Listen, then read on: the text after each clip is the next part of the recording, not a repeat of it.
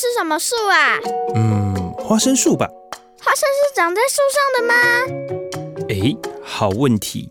那我们看看到底花生什么树？各位听众朋友，大家早安！很高兴在礼拜天的早上又跟您在空中相会。您现在所收听的是 FM 九九点五云端新广播电台最自由的声音。您所收听的节目是花生什么树？我是主持人丁丁，我是布丁。布丁很喜欢吃寿司，对不对？对啊。然后寿司里面有很多的海鲜，对不对？嗯。好，那这个新闻我们就要关注一下哈。日本的福岛核废水已经。决议要在两年后花三十年的时间排入海中，那也引起了国际社会很大的争议，甚至在日本国内，他们的渔业团体也严重的抗议哈。那这是一个什么样的事件呢？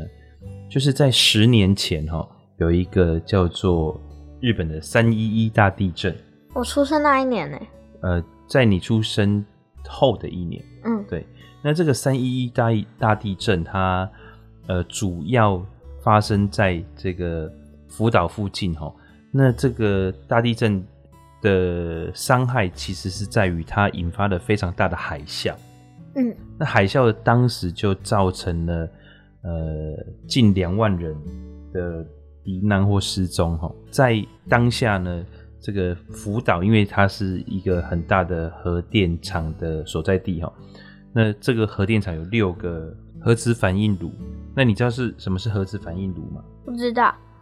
好，核子反应炉呢，就是说我们的核能发电，它最主要的就是靠这个铀元素去撞击之后产生的分子，它的有一些变化。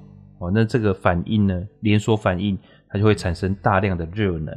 那它把它控制在这个反应炉里面，产生大量的热能，然后把这个热能传导到。这个锅炉里面的水，水产生水蒸气之后，就会推动扇叶，然后产生能量发电哦，所以这个叫做核能发电。那火力发电就是直接用燃煤嘛，或者是瓦斯天然气去烧烧这个水。那核能发电呢，就是用这个铀所产生出来的能量。可是铀它在冲击的时候产生的这些能量，呃，有一个缺点，就是它会不断不断的。加速度，所以这个温度会变得非常的高，需要去用外界的物质去让这个核子反应炉降温。什么物质？好，那最简单的就是水嘛，嗯，水可以降温，对不对？好，所以很多的核能电厂都盖在海边，为什么？因为那个海海边有很多水，对，他们就引进海水进入到这个反应炉里面去，让反应炉降温。那这个海水是被升温了，对，好，所以升温了之后，你不能马上把它排出去，你必须要等它降温之后才排出去。嗯，哦，那在日本过去呢，他们就是利用这些升温的海水，宝宝看过呃一个报道哦，小时候的报道，就是他们用这个海水可以去升温了之后去养殖一些鱼鱼类。日本本来在温带，对不对？可是因为有这个比较温暖的海水，他们可以去养殖一些比较热带的渔业，嗯，像鳗鱼这些的。鳗鱼，对。好，那可是呢，这个海啸一来，福岛的六个核能反应炉里面，当下就被摧毁了三个，所以造成非常非常严重的外泄事件。嗯，哦，那也造成大量的核废水被流到海里面去。那在福岛这个附近呢，总共有超过了十万个人被撤离，被强制撤离出他们原本的家园。所以在福岛核能电厂附近都已经变成了就是荒废地区嘛？对，他们基本上已经没有人烟了哈。所以现在呃前去年还是前年有一组记者进去，然后发现这里面变得生物的生长非常的繁盛哈，就是有很多野生的动物或是这些猫猫狗狗在里面。因为没有人类在里面，所以他们反而生活的自由自在嘛，生活的很滋润，对。但是里面就没有人，那当然他们也动用了非常多的人力进去，不断的把这些受到核能污染的物质想要把它清运出来哈。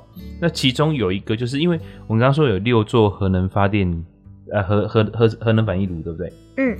好，那被摧毁的是三座，那另外还有三座同时在持续运作嘛？嗯，好，那这三座持续运作的情况下，它其实不是在继续发电，它只是在呃这个反应炉它没有办法被终止，嗯，好，所以还是必须要用大量的海水去让它冷却。可是呢，因为它的主体结构被破坏了之后，它的里面有很多放射性物质，也就是说我们平常俗称的辐射物质，哈，会感染到这些海水。那这个辐射物质感染的海水会产生什么问题呢？就是它如果回到自然界的话，它就会影响周边的生物。嗯，那核核核核子的辐射，打个比方，之前长崎广岛丢下两枚原子弹之后，不是那附近的人瞬间死掉很多，对不对？嗯，然后接下来可能会因为癌症或是很多并发的疾病而死掉，对不对？嗯，那这个也是核能所造成的影响力。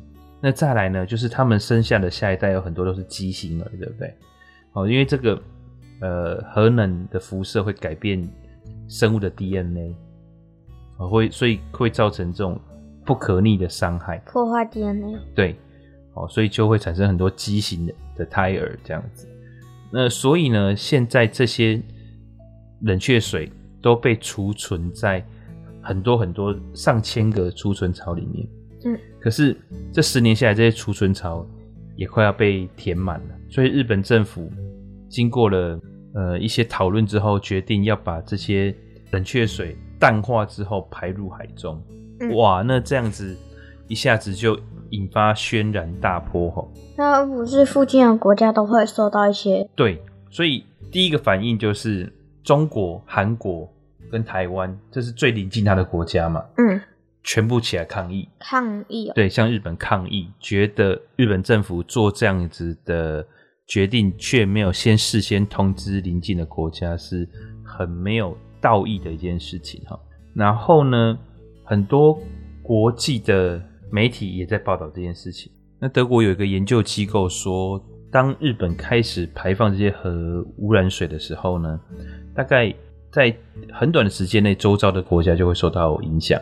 那三年后呢，这样子的污染源就可以达到太平洋另外一端的美国。那十年内呢，全球的海洋都会受到波及。可是日本为什么还是要这么做？第一个是他们已经存了十年的这个核废水，对不对？十年内一定很多吧？对，对，有一千零六十一座储存槽。这个储存槽里面的水呢，其实已经大部分被过滤了。哦，那这个过滤之后，只剩下一种叫做氚同位素。哦，这个氚的同位素呢，它的含量呢还低于容许排放的标准，所以日本才会考虑，就是说，是不是能够把这个废水排到海里面去。哦，那在也不是只有日本政府是这样想，其实有一些国际单位，像是有一个英国伦敦帝国学院分子病理学家叫做呃汤马斯，他说哈，日本这个福岛它所排出来的核废水的含量非常的低，所以完全不会造成健康的风险。那日本本土的专家也评估说。这样的废水可能对健康影响很小。日本政府本身哈，他们的说辞是这样，就是说核电厂里面的所有废水哈，就算它集中在一年里面排放出去哈，它的这个辐射的暴露量其实是低于自然，就是我们自然界其实也是会有一些辐射，比方说太阳光啊，或者是我们有一些矿石啊，它也会产生天然的辐射哈。就是说，它把这些水在一年内全部都排放出去，所产生辐射量。也是这个自然辐射量的千分之一。那对于食品安全的规定来讲呢，它是说，相较于欧盟的标准跟美国的标准，福岛他们现在是用更严格的标准去侦测哈。那已经有超过十数十万种的食品通过了这样子的一个辐射的侦测，所以他们会认为就是说，现在的这样排放方式是很低风险。那他们有。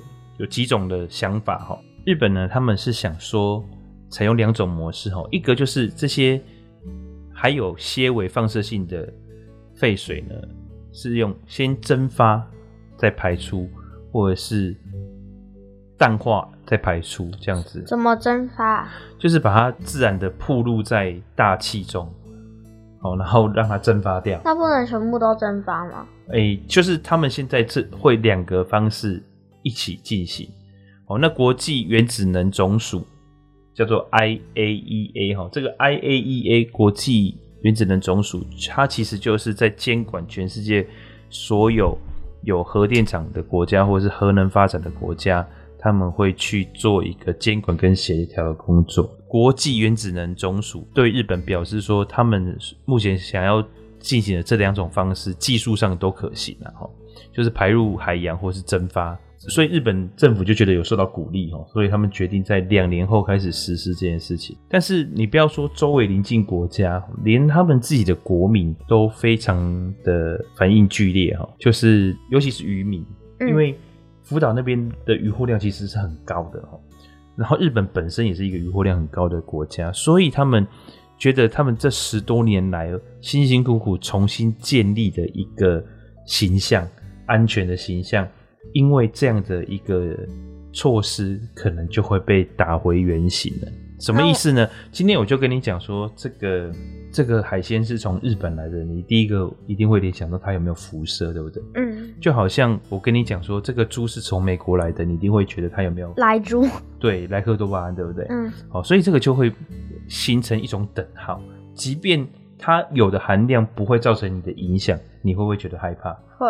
好，那对父母亲而言也是一样啊，就是就是要注重小孩子的身体健康嘛。嗯，所以今天我如果说啊，这个是日本来的哦，那从哪里来的？啊，福岛，然后那边在排核废水，那你觉得我还会不会买？不会。对，所以那他们会到海边玩呢？哦，那到海边玩当然也是相对的会有危险，当然了。嗯，我喜欢吃的寿司，还有想要去。喜欢去海边玩都有可能会有危险。对，尤其是你妈喜欢吃的秋刀鱼，这个产业会受到非常大的影响。嗯，因为呃，在他们去做的这个评估的时候呢，呃，我们农委会也同时呃去关注到这个新闻，他会说这个根据洋流还有附近的海域的状况哈，其实因为我们台湾的秋刀鱼有非常多是养在进口的哦，那在这个渔场里面秋刀鱼。是产量非常丰盛的哈，所以如果这样子排放的话，这个秋刀鱼的的鱼群很快的就会受到污染，有影响哈。所以呢，这样的一个情况不是只有国际而已，他们国内也有很大的冲击。我们台湾的元能会也觉得说这个事情是有一点疑虑哈，希望日本能够多慎重的考虑，对，是不是要这样子做？所以在周边的国家，其实就算是连台湾这个跟日本一向都是相对友好的国家，其实都是在反对的状况，甚至我们国家已经提出正式的抗议了哈。所以接下来的情况，我觉得可能日本是不会不会改变这个决定的。嗯，好，但是呃，我们就要看看接下来的情况会是怎么样。因为觉得日本的政府其实有时候也蛮 T K 的，T K 是什么意思？就是蛮坚持的。对啊。哦，不信邪，像是奥运会。对，你知道奥运会，我们之前有提过一个新闻，就是奥运会的圣火，对不对？对啊。这个 现在圣火呢，我们之前有讲说，他可能他们奉劝民众不要聚集来观看圣火的的传递，对不对？对啊。他们现在这个圣火已经传递到大阪地区，目前的情况是，我们先听一首歌，然后等一下回来我们再继续聊。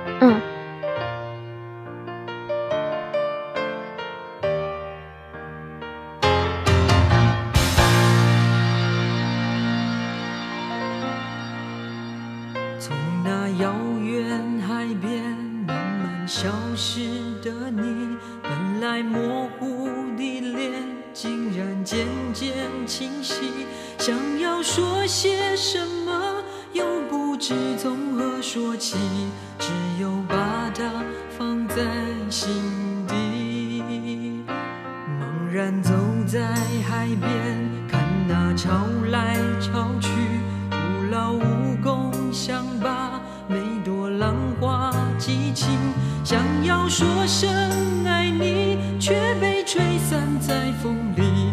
猛然回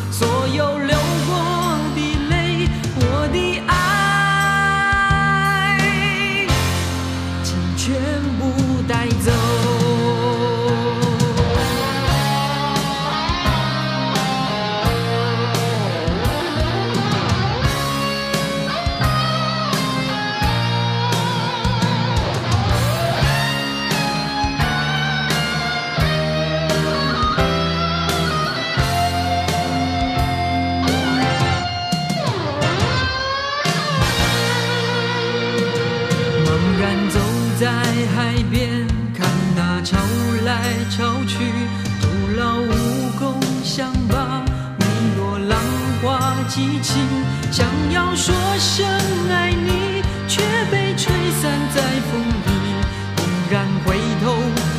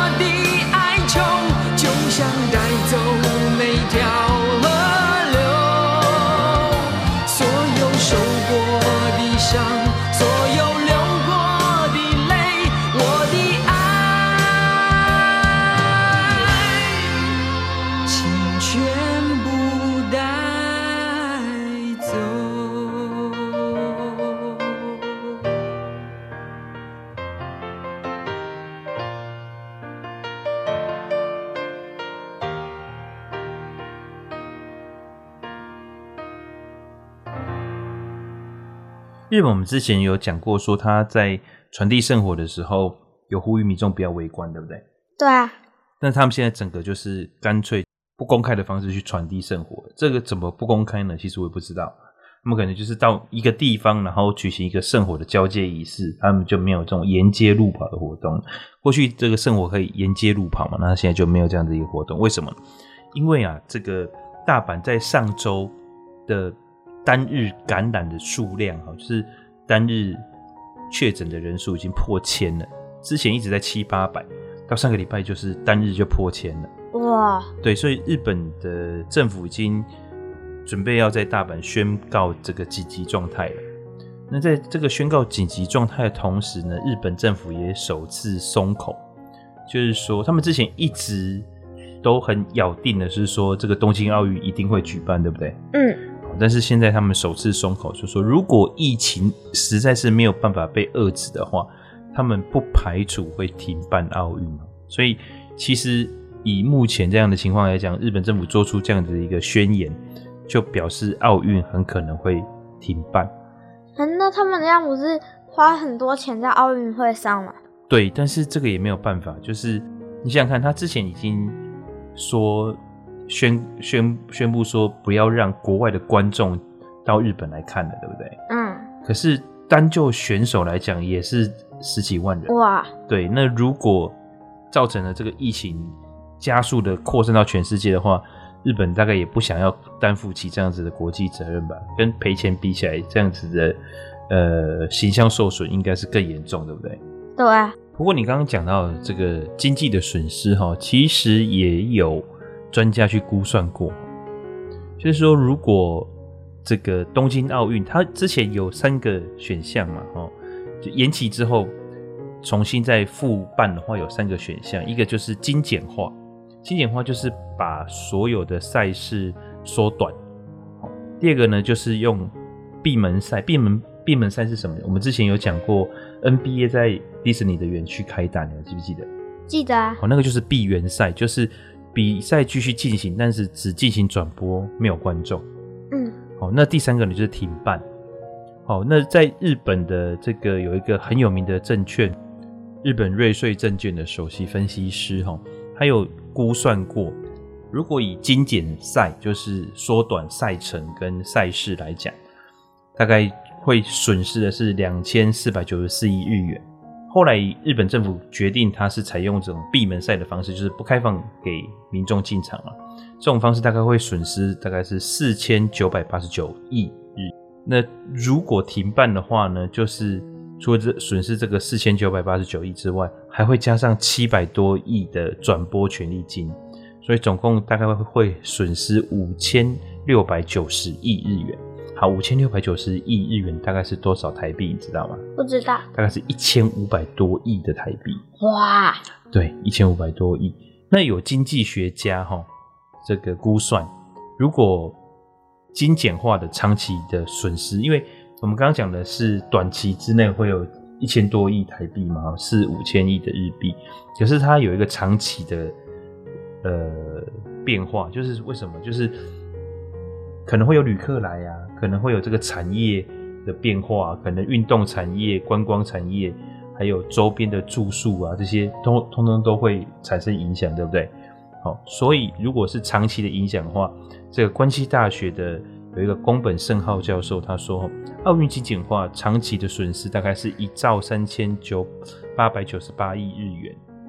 那关门赛的话，关门赛因为一下子就没有观众了嘛，会。加倍哈，会长期的损失是两兆四千多亿日元。那停办的话呢，会再加倍，长期的损失会高达四兆五千多亿日元。四兆五千多亿，基本上就是已经快要一兆台币的意思了。哇！对哈，所以他们决定要停办的话，其实会有这么大的损失。可是我觉得以目前的情况，还有日本对疫情的控制和疫苗的施打速度。停办，他们会讲出停办，可能是真的已经有在做这样子的打算。而且我们刚刚有讲过，其实有七成的民众在日本已经希望政府能够考虑停办或是延期，但是现在这可能已经没有办法再延期了，所以应该就是停办了吧。对对，所以这个连日本的民众他们也都觉得这个风险太高。嗯嗯，所以。日本的日本，它是一个内阁制的国家嘛，所以他们所有的政府官员每一个都是选出来的，所以他们也会很尊重民意啊。那现在民意的呼求这么高的时候，我觉得他们也会应该会停办，想一想对这个风险哦。爸爸，我最近很想去小琉球哎。啊，真的吗？为什么？想要看海龟啊？因为我看到了一个很有趣的活动。哦，真的吗？诶，什么样的活动？就是净滩的活动。哦，真的？好啊，好啊。这很有意义。小琉球海滩货币征台湾本岛哦，东港也通用。屏东小琉球近滩换取精致的海滩货币，再透过海滩货币至店家换取相对的购物折扣，是近年来观光客到小琉球独特的旅游经验。这股鼓励减塑的责任旅游风气。在屏东县政府透过产官学合作推广下，近日从小琉球首度登台抵达东港大鹏湾，众人合力清出逾三百公斤的各式垃圾，最后以称重发出二十五个已废氢瓶盖之作，加入小琉球代表性元素海龟图样的东港限定版海滩货币，盼带动减速旅游和好玩风气。小琉球近来成为国内观光热点，但人潮也带来可观垃圾。为维护小琉球难得的旅游资源，岛上自主吹起一股减速风潮，由在地艺术家林佩瑜收集被海浪磨损的海标玻璃，彩绘成精致又独特，装载浓浓海洋味气氛的海滩货币，可在小琉球近百合作店家流通兑换相关优惠。县府与发行货币的海永工作室合作，将这套在小琉球成功运转的净滩和月币模式重现东港。在镇海公园净滩，什么时候可以去小琉球玩呢？我想收集那个净滩货币。哦，这个活动听起来真的很有意义，而且我觉得很有创意，对不对？对。呃，你知道这个发起的艺术家是爸爸的朋友，哎，真的？对对对对，我刚刚看了新闻之后才发现，哎，这个人我认识，哎，他们还有受到国际的重视哦，有受邀到西班牙去。聊这个事情，而且他们就是有获得国际的肯定，这是一个很有意义而且很有创意的事情。我觉得那个净滩货币很漂亮诶，上面有海龟，还有一些蓝绿、蓝色和绿色海洋的颜色在上面。对，他们就是捡拾这些垃圾，就是瓶盖啊，或者是人类的废弃物，然后再把它再制成很漂亮的这个货币。那你知道我们，你还记不记得有一次我们有讲到？就是连最深最深的马里亚纳海沟里面都可以看得到塑胶袋。对，哦，这个其实是很很重大的问题哦，不只是台湾哦，全球都是这样。我们之前有提过，就是说这个塑塑胶垃圾进入到海洋非常的严重。那其实如果按照这个美国海洋保护协会和麦肯锡商业环境研究中心，他们合作有做出一个预估值啊，就是每年大概有一点五亿吨的塑胶，一点五亿公吨的塑胶流入到海洋。哇！好，如果按照这个速度啊，到二零五零年，这个海洋里面的塑胶会比生物还要多。哇塞！也就是你看到那些什么大金鱼啊、大白鲨、大章鱼啊。然后这些，然后大大小小的鱼类、生物类加起来都没有塑胶多，对，都没有塑胶多，所以这件事情是非常非常的严重的哈。那我觉得，呃，用创意还有用这样子的智慧结合商业的活动，然后让大家能够乐于去减速，然后乐于去清滩，我都觉得这个是很不错的活动。对啊，像上次啊，我和妈妈去浮潜，然后。看到的不是很多鱼，是很多垃圾。嗯，对啊，你们去垦丁对？对啊，一下去都是塑胶袋哦。对啊，然后鱼就少少，然后塑胶袋那底下整片。对，其实越热爱户外活动的人，他们越珍惜大自然的环境，因为他们看到大自然环境创造者的鬼斧神工跟维持的不易，所以我们也其实。应该要鼓励大家能够多走出户外，而且多呃关心我们的环境。像爸爸的那个骑重机的车队，他们也有就是会固定的找时间去净滩。当然，净滩就是呃找到一块呃不要太远的海滩，然后我们就下去捡垃圾这样子。那就完全就是无给职，只是想要对环境有一些付出这样子而已。嗯，对。那我觉得我们从自身开始做起，就是生活中的减塑，还有呃，不要遗留垃圾在大自然。那当然，如果更好的话，就是参参与这样子有意义的活动，来帮助啊我们的环境一点一点的变好。我觉得有意识会是改变的第一步啊。如果大家都有意识，愿意去做改变的话，这件事情就会变得越来越容易。而且你看，像爸爸小时候，我们对于垃圾分类这件事情，其实没有这么有意识的去做。可是你从小就开始做垃圾分类，对不对？对啊，对，所以我觉得这件事情会一代比一代好。这个我我希望是。会越来越越有希望。好，那我们就找时间去小琉球玩吧。好爸爸也好想去，爸爸没有去过小琉球哎。啊，你没有去过小琉球？对啊，我们没有去过小琉球。我还以为你去过嘞。台湾的离岛，我只去过马祖，还有那个旗津。我虽然去过很多国家，但是好像台湾的离岛好像真的没有一个去过的。对你，你好像也没去过澎湖哈？对，都全部都没有。对啊，我们应该来安排。哎，好像我们可以安排一个游轮的旅游，然后坐着游轮去这些岛。嗯，好不好？爸爸，你知道吗？有一次就是要在叫交通工具嘛，然后我就是分不清楚小琉球和琉球啊，然后结果小琉球不是没有机场嘛，然后我就。然后他就选项说，如果要去小琉球，该搭什么工具？他那边就有船和飞机嘛。然后我就选了飞机啊。然后结果最后才发现，哦，原来不是说日本那个琉球，是台湾的小琉球。你讲到这个，我爸爸又想到一个笑话，很好笑。什么笑话？就是爸爸这一代小时候哈，因为我们国家的政策的关系，所以出国不是那么的方便，其实是被限制住的。那爸爸小时候都这样的，那你就想说，我的阿公阿嬷那一代也是这样，更少出国，对不对？嗯。那我一个朋友的阿嬷呢，她有一次就是家里慢慢的经济越来越富裕了之后，就是儿女就说：“哎、欸，阿嬷你要不要出国去玩？”他们就帮他出钱。那阿嬷说：“好啊，不来佚佗啊，阿就出鼻头会折折诶。”那他们就想说去日本应该是比较好的选择嘛，哈，因为呃阿嬷是呃对日本算是有亲切感。好，他们就选择了一个琉球四天三夜。嗯，好，那大家就出去玩，玩的很很开心的，美留下美好回忆。回来那过了一段时间，大概半年吧，这些儿孙又说：“哎、欸，阿嬷，半年到了，你要不要再出国去走一走？”哦，我好像有听过。然后阿嬷就说：“好啊，那又出鼻头被折借。”那时候说：“嗯，上次去琉球嘛，那我们这一次。”到那霸去玩好了，那霸四天三夜好像不错。哦，大家就说好啊。回来之后，这个孙子就问阿妈说：“阿妈阿妈，那好玩吗？”说好玩呢，还是很好玩，但是感觉怪怪的，什么地方怪怪的？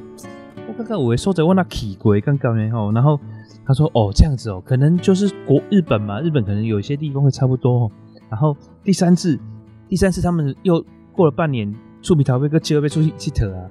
他说：“哦，那我们这次去冲绳好了。”然后他们就一群人又去了冲绳，四天三夜，非常开心的玩了回来。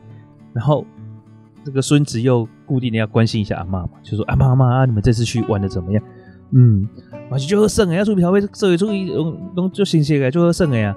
但是哈，我就觉得为什么日本的机场每个机场都长得一模一样啊？去吃的东西也一模一样哦。然后他们最后一次就说：“呵。”我最后一遍去看嘛，以后若个时间讲的不不爱出国啊？好，然后第四次回来，他们要去，然后孙子就问说：“阿妈阿妈，你这边去对啊？讲这边因讲要去一个较日本的所在叫 Okinawa 啦。”我就讲吼，Okinawa 无去过啊，之前拢去什么琉球啊、冲绳啊、那霸吼，拢是国语啊，至少去一个讲日语的吼。Okinawa 同一个地方。对，但是我以后不爱出去啊，因为我刚刚好日本拢共款。我叫些名拢赶快的，人家基地拢生个一模一样啊！哦，就是琉球、那霸、冲绳跟 Okinawa 其实是同一个地方，好不好？对，都是同一个地方，只是这个叫法不一样而已啊。所以阿妈连续去了四次的琉那个琉球，玩不腻吗？那就是玩的每次都一样啊。好，我们休息一下，来听一首歌。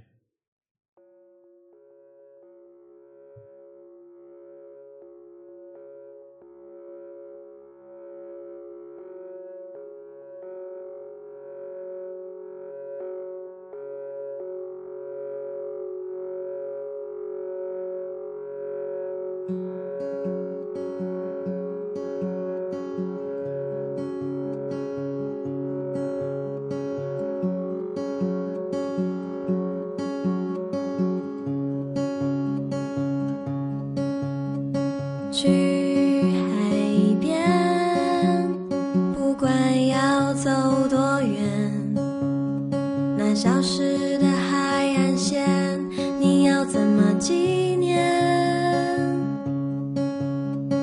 海很深，却不懂得防备。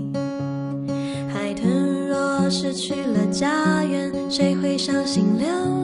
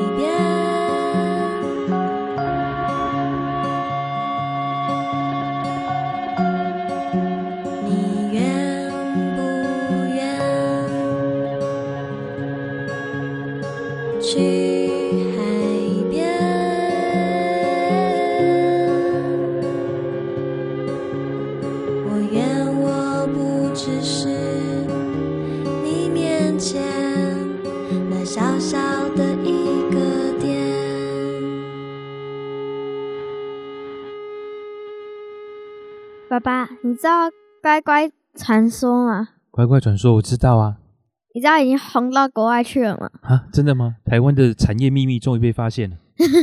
台湾科技工程师的乖乖都市传说，BBC 撰文报道，从小孩零嘴摇身一变成为广大科技人的守护神。台湾风行乖乖文化获外媒关注，乖乖的都市传说在台湾几乎无人不知，更成为机器相关从业人员遵守的文化。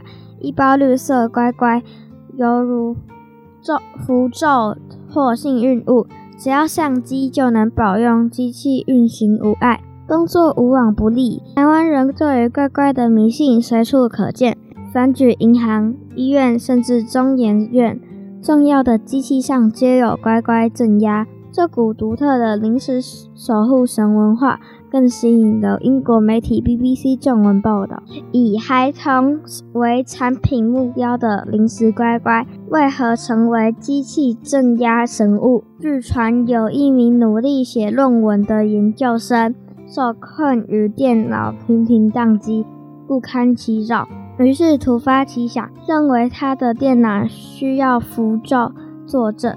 恰巧乖乖的名字破合心意，而绿色包装又有通行之意，于是他将一包绿色乖乖放在电脑上。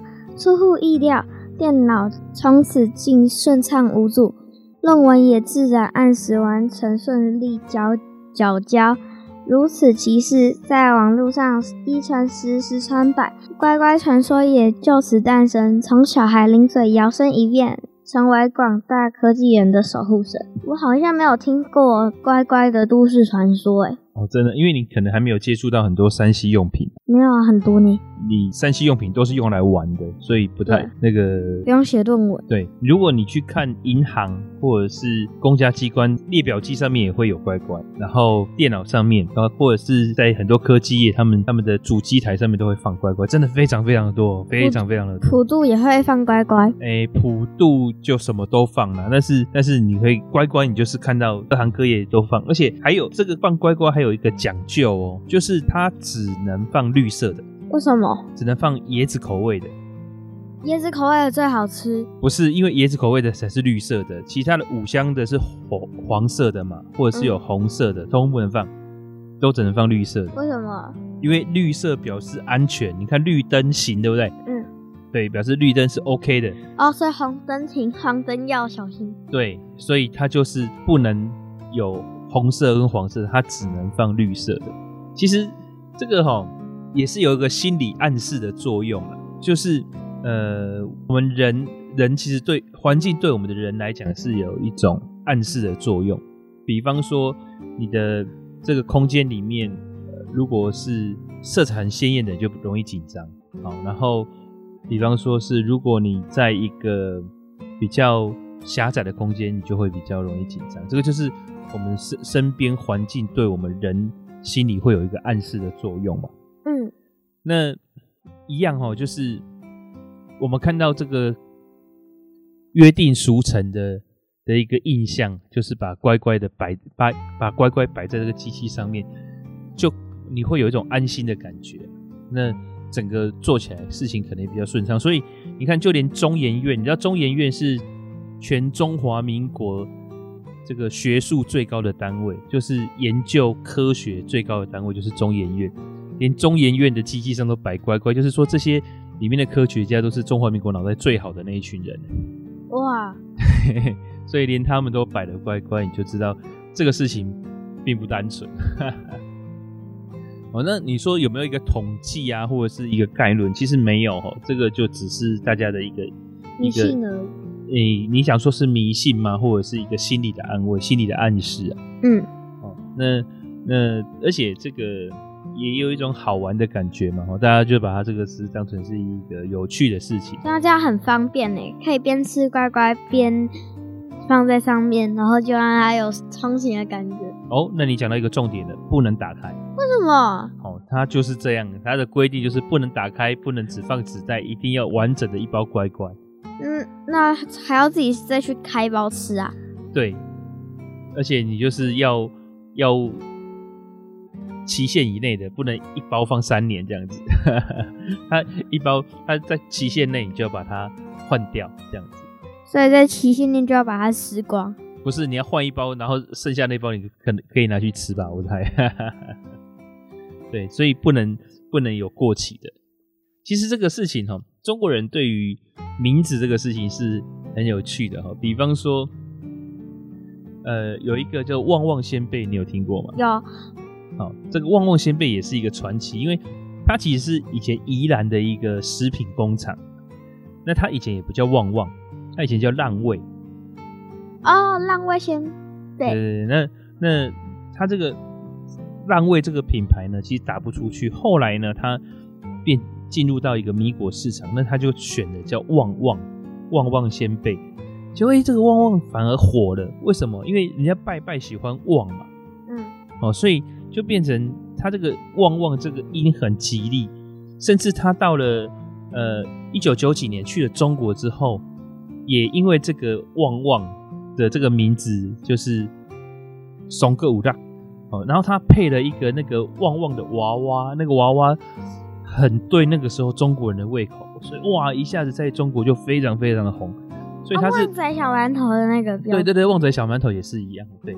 所以他们就从台湾开始到进到中国，再从中国有钱回台湾这样子。嗯，我我们有一个，我们那个之前有一个脑筋急转弯，就说狗狗、猫猫和小鸡。要背书哪一个先背？然后，然后我就随便猜，就说狗。然后，然后那个同学就说对了。然后我就说为什么？因为旺旺先背啊。对。喵喵就没有先背喽。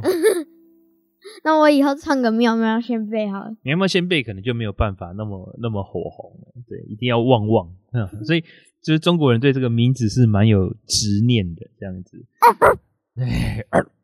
好，那所以其实你也不能说这个是一个迷信啊，哈，有时候就是一个传统观念，就好像取名字这样子。嗯，哦，说到迷信，我最近也收到一一个诅咒信。诅诅咒信？对啊，就是以前那种连锁的幸运信是吗？嗯，也不算幸运信，就是恐吓我们的。哦，对，那个就叫幸运信，哦，或叫连锁信。对，爸爸小时候，这个好像每隔一段时间就会出现在校园里面。爸爸小时候就有，爸爸国小的时候就有了，你知道吗？啊，真的哦？对啊，那就是不外乎里面内容就是，呃，说，呃，写这个信的人怎么样怎么样的啊，然后收到信的人如果不怎么样怎么样，就会跟他一样怎么样怎么样。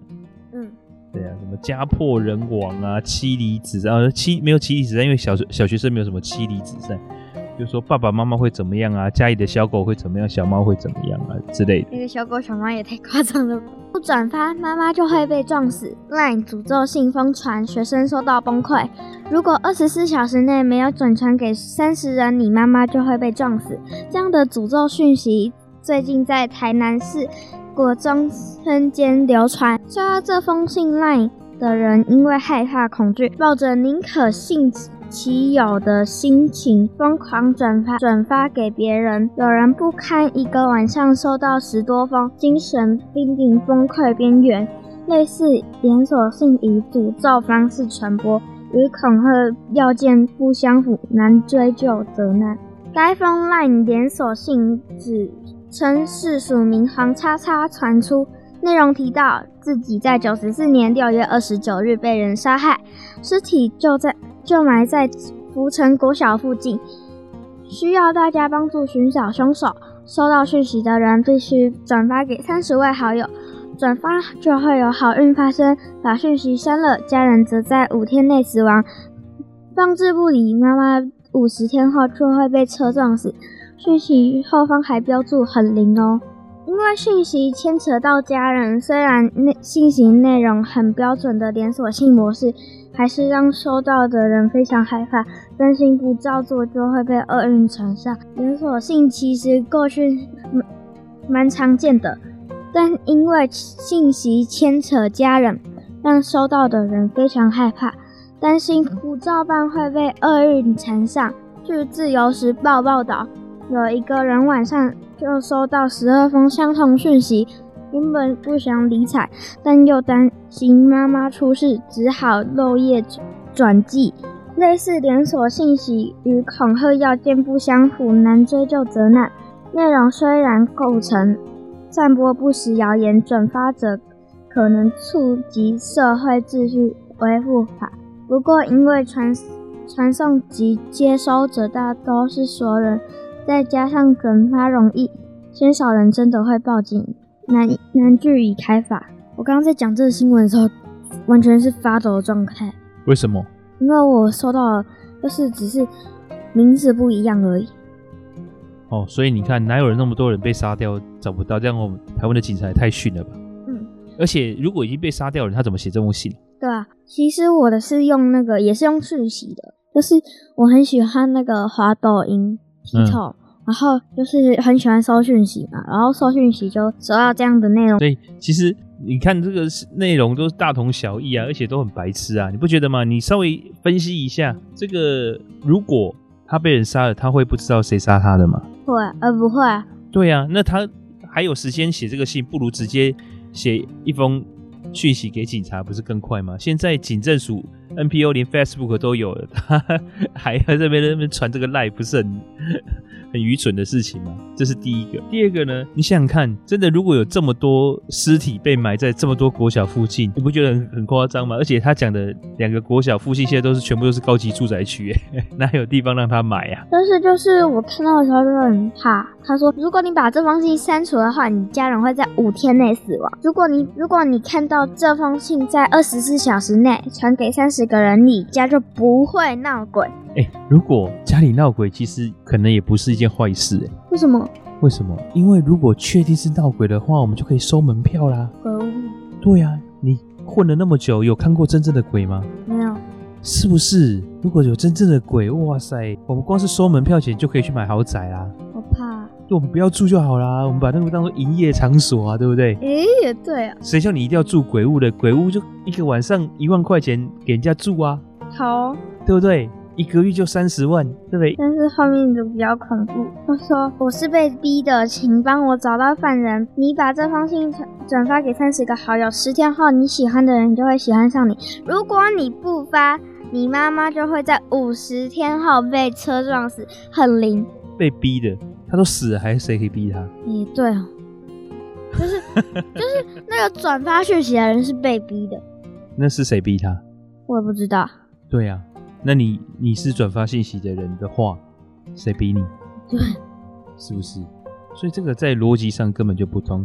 从爸爸小时候就有这种信，从用铅笔写的，现在变成用手机打的，一样愚蠢啊！哎，有一集小丸子也有遇到同样的事情呢。对啊。对不对？嗯，所以你知道这个事情不是只有台湾有，连日本都有。好恐怖！这个有什么好恐怖？这个就是人类很愚蠢的一个，然后恶作剧啊。然后我同学就是因为我早上收到嘛，我就心里怕怕的，然后就走路也在发抖。然后同学过来问我怎么了，然后我就把整件事情告诉他，然后他就他就安慰我说，然后有些人人说去报警，有些人说把它删掉就好了。对啊，这种事情就是不理他就就好了。嗯，爸爸妈妈从小。收到这种信，大概没有没有没有十封有五封吧。哇，对呀、啊，其实哈，这个事情真的是从爸爸妈妈小时候就，而且你问谁，他们小时候都遇过，因为这个事情真的都是我们从小共同的记忆。然后回家我就去问一些，呃，有一个姐姐，然后我就去问那个姐姐，然后结果发现那个姐姐小时候也有收到过。对呀、啊。然后连奶奶，嗯，然后妈妈又跟我分享了阿祖也有收过。对呀、啊，所以这个事情真的一点都不用害怕，这个就是一个很愚蠢的恶作剧。为什么会有人这么幼稚啊？哎，就是有人把这种很笨的事情当做是好玩的事情。嗯，那我们就不要再哎，过去哈，其实是有人说啊，有阴谋论的人说这个东西以前是是呃用写的嘛，对不对？嗯，那有一段时间他是用 email 在寄的。哦，那你们现在是用 Line 嘛，对不对？嗯、或者是用这个讯息，就是就是能 TikTok 讯息，对不对？就是能交流的都会有。